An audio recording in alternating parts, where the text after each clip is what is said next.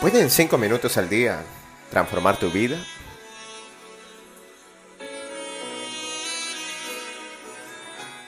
¿Puede en 5 minutos hacer la diferencia? Hola, muy buen día mis amigos. Empezamos esta jornada con la certeza de poder comprender que un bautizo, más allá de un ritual, es un acto de convicción y conversión. Como es habitual, empezaremos con la historia del término del día de hoy la cual es muy interesante y con muchos matices para analizar. Bautismo deriva del griego baptisen, a través del latín baptizare, con el significado de sumergir, y hace referencia al primer ritual iniciático del cristianismo. Este ritual, no exclusivo de los cristianos, es una inmersión lustral en agua, en muchas prácticas religiosas, así en mares, ríos o fuentes. Simboliza un lavado o purificación y que nos quita las impurezas interiores e inicia al sujeto bien en una comunidad o ante la posibilidad de una práctica ritual posterior.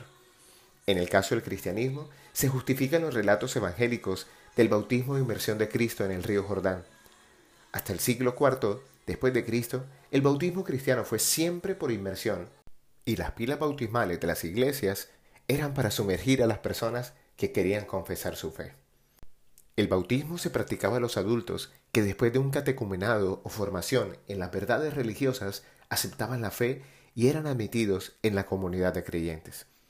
Pero en la parte occidental del Imperio Romano, este ritual se empieza a contaminar desde el siglo IV con una tradición muy romana y que nada tiene de cristiana, que es la ilustratio ritual de los recién nacidos, y que por tradición no dejaba de practicarse entre todas las gentes.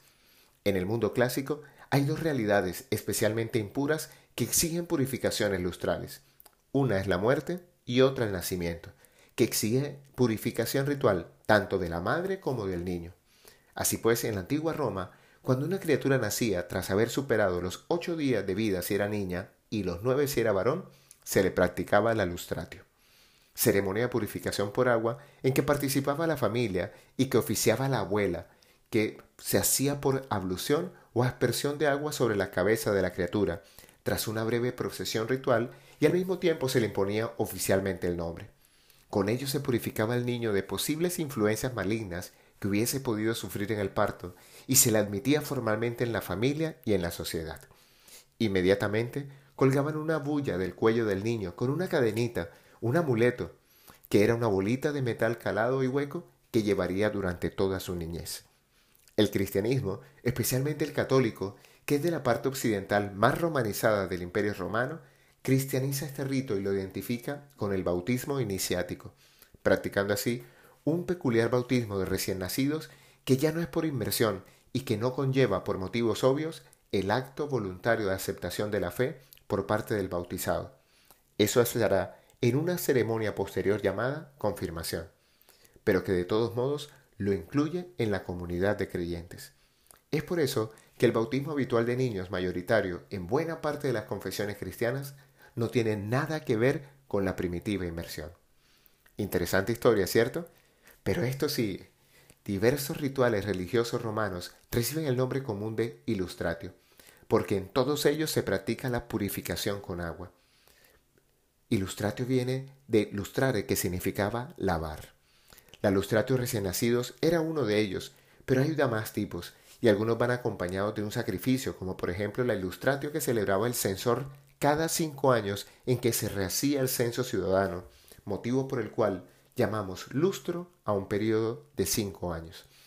Así pues, la clave del bautismo es la purificación, y de este término hablaremos en un audio posterior. Pero ¿te has preguntado alguna vez cómo es el rito del bautismo en las diferentes religiones de la humanidad? En el cristianismo católico, el bautismo se realiza en la niñez, como lo hemos escuchado, y no se requiere la inmersión del bautizado.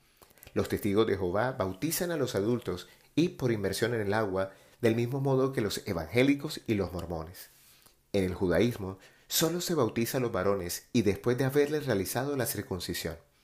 Lo realiza el Magel en su propio hogar familiar y los padrinos son los encargados de que todo vaya bien. Durante el proceso se reza en hebreo y después se celebra un importante festín. En el Islam no existe el bautismo, ya que según ellos todos nacemos en esta fe. Cuando nace un niño, un familiar le recita frases del Corán al oído. Si revisamos el hinduismo, nos encontramos que no existe el bautismo, ya que según su teoría de la reencarnación, el niño que ha nacido no es un ser nuevo y por lo tanto irá encontrando la perfección a medida que vaya reencarnándose. Por último, en el budismo tampoco se contempla el bautismo, ya que si naces en una familia budista, directamente lo eres. Pero la motivación para esta meditación está en la siguiente definición.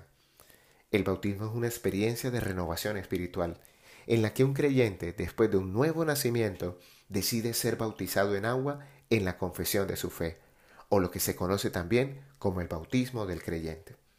Creo que estos momentos que vivimos como humanidad nos invitan a revisar nuestra fe y como le dijo el maestro a Nicodemo, es hora de nacer nuevamente de agua y espíritu. Apórtate Pentecostés, qué bueno es preparar nuestra alma para un nuevo bautizo de fe. La canción que acompaña esta meditación se llama Hay una unción aquí y es una invitación a recibir el bautismo del amor, ese que transforma y guía nuestra existencia. Hoy te hablo tu amigo Luis Gabriel Cervantes desde el lugar de Midas, para recordarte que cuando dedicas cinco minutos al día para ti, te permites experimentar un nuevo bautismo existencial, un nuevo llamado a servir desde el amor. Síguenos en nuestras redes sociales, arroba Luis Cervantes y arroba Abre el Tesoro en Instagram, o visita nuestra tienda en la página web www.luisgabrielcervantes.com y haz parte de esta nuestra comunidad. Un gran abrazo y recuerda, frotando tus manos, algo bueno va a pasar.